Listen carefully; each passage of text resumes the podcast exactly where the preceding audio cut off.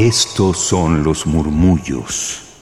Los excéntricos. Los olvidados. Los prohibidos. Y los poco conocidos. Radio UNAM presenta Gabinete de Curiosidades. Una galería sonora de memoria y reflexión. Con Frida Rebontulet y sus almas hercianas. Mis queridísimas almas hertzianas, ¿cómo están? Sean bienvenidas a Gabinete de Curiosidades en esta segunda y ya rápida semana de inicio de año de este 2023. Yo soy Frida Rebontulet y están aquí en Radio UNAM a través del 96.1 de FM y por internet en radio.unam.mx.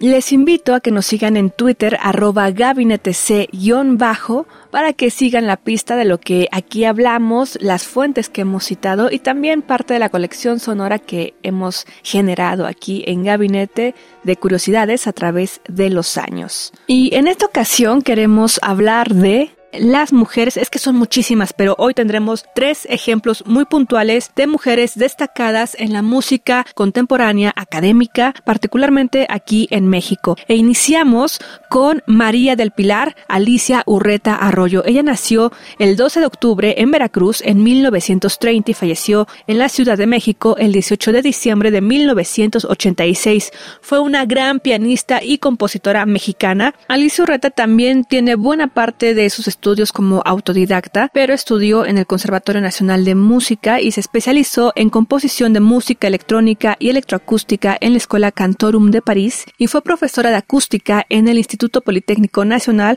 en 1975. También fue pianista titular de la Orquesta Sinfónica Nacional en el mismo año. Fue coordinadora general de la Compañía Nacional de Ópera de Limba y coordinadora de música de la Casa del Lago, donde ahí se explotó y comenzó toda también su experimentación sonora. Como compositora, entre sus obras más importantes se encuentran De la pluma al ángel, esferas noéticas, para orquesta sinfónica, Arcana, obra para piano preparado y orquesta sinfónica, homenaje a cuatro para cuarteto de cuerdas y más. Y ahora vamos a escuchar una de sus obras que se encuentra compilada en el disco Azulejos, México y España a través del siglo XX, editado en 1999 en la Ciudad de México por el sello discográfico Queen the Chim Recordings. En la interpretación al piano, Armando Merino. Y esto es de Alicia Urreta, Dameros 1.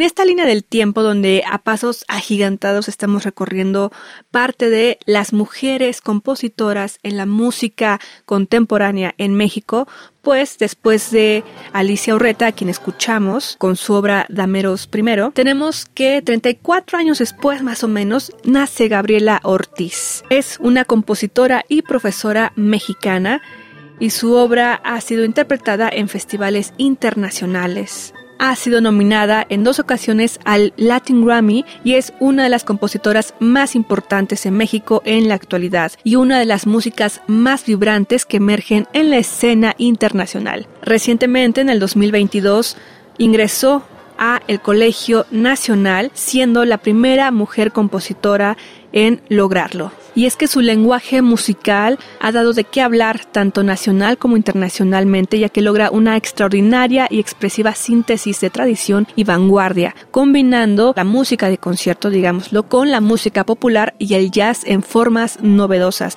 Y siempre nos tiene un mensaje muy personal en relevancia con el contexto que nos compete el día a día, ¿no? Tanto en las cuestiones, por ejemplo, de la naturaleza, del cambio climático, cuestiones incluso políticos sociales que se viven a lo largo del siglo XX y siglo XXI y logra ese equilibrio entre la estructura altamente organizada y la espontaneidad de la improvisación. Gustavo Dudamel, director de la Filarmónica de Los Ángeles, calificó su reciente trabajo Tenec, el que vamos a escuchar, como uno de los más brillantes que ha dirigido.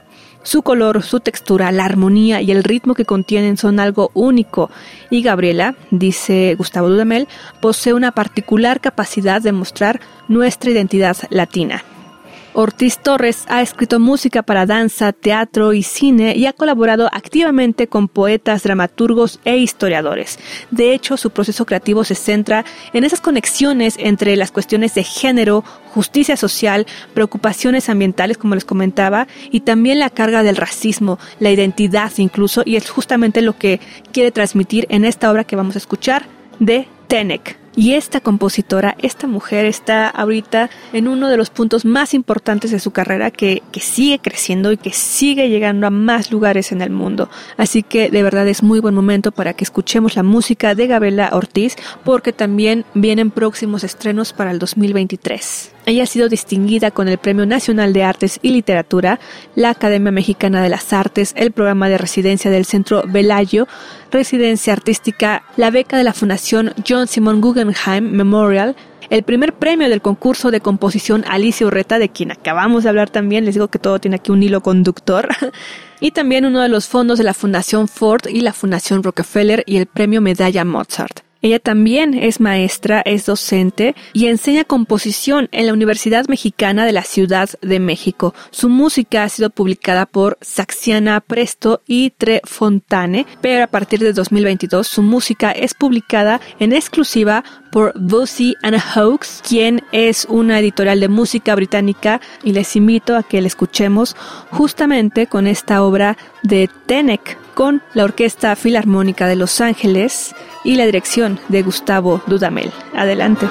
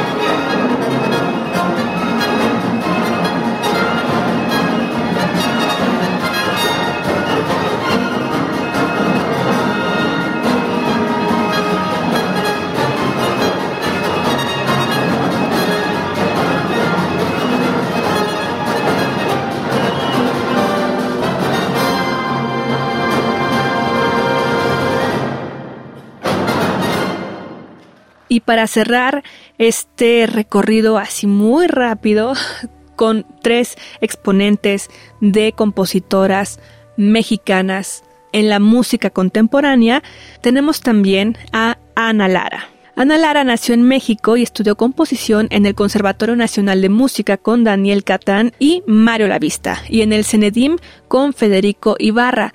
De 1986 a 1989 realizó estudios de composición en la Academia de Música de Varsovia, Polonia, gracias a una beca del gobierno polaco. Es en 2004 cuando obtuvo el grado de maestra en etnomusicología por la Universidad de Maryland en Estados Unidos. De 1990 a 1993 fue miembro de la mesa directiva de la Sociedad Internacional para la Música Contemporánea, la CIMC. Desde 1989, o sea, tiene ya 33 años produciendo, conduciendo, investigando en el programa de radio hacia una nueva música en Radio UNAM dedicado a la música contemporánea. Así que yo también les invito a que le sigan la pista, escuchen su obra y también escuchen este programa donde difunde la música contemporánea actualmente. Y desde 1998 es directora artística del Festival Internacional Música y Escena, por el cual ha recibido el diploma de la Unión Mexicana de Críticos de Teatro y Música. Fue coordinadora de la programación de música contemporánea del Festival Internacional Cervantino de 2007 a 2009. Ha sido jurado en concursos nacionales e internacionales y ha sido invitada a numerosas universidades de América y Europa para hablar de su obra. También realiza estos seminarios sobre diversos temas de la música del siglo XX-XXI, música mexicana y música latinoamericana, tanto en México como en el extranjero.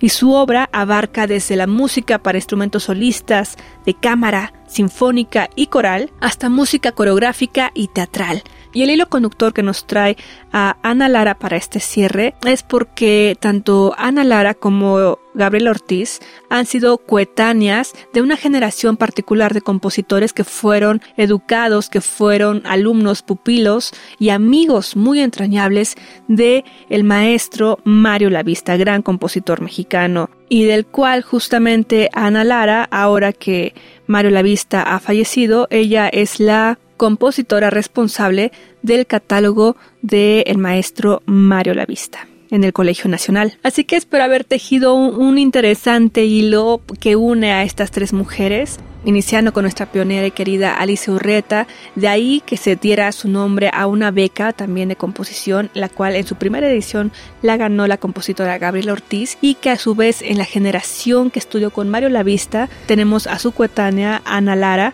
también compositora y difusora de la cultura, de la música en particular. Así que escuchemos de Ana Lara, Ángeles de Llama y Hielo, de 1993-1994, con la Orquesta Filarmónica de la UNAM a la batuta de Ronald Solman, y escucharemos el primer movimiento, Ángel de Tinieblas.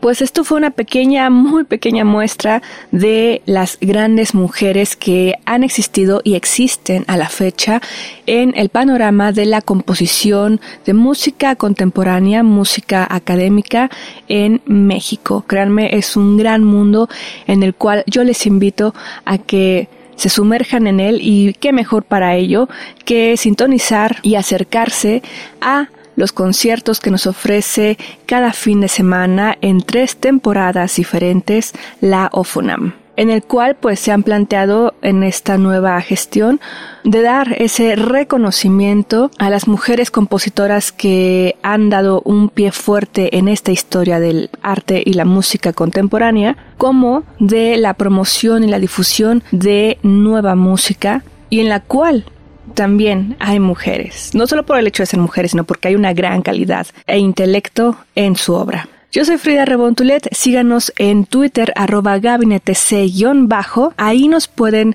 escribir, sugerir temas, participar y seguirle la pista a todo lo que aquí hemos mencionado. Hasta la próxima, quédense aquí en Radio NAM 96.1 de FM.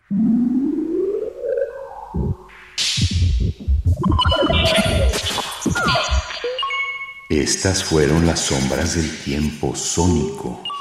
Radio UNAM presentó Gabinete de Curiosidades. Refugio de experimentación, memoria y diversidad sonora. Dispara tu curiosidad en la próxima emisión.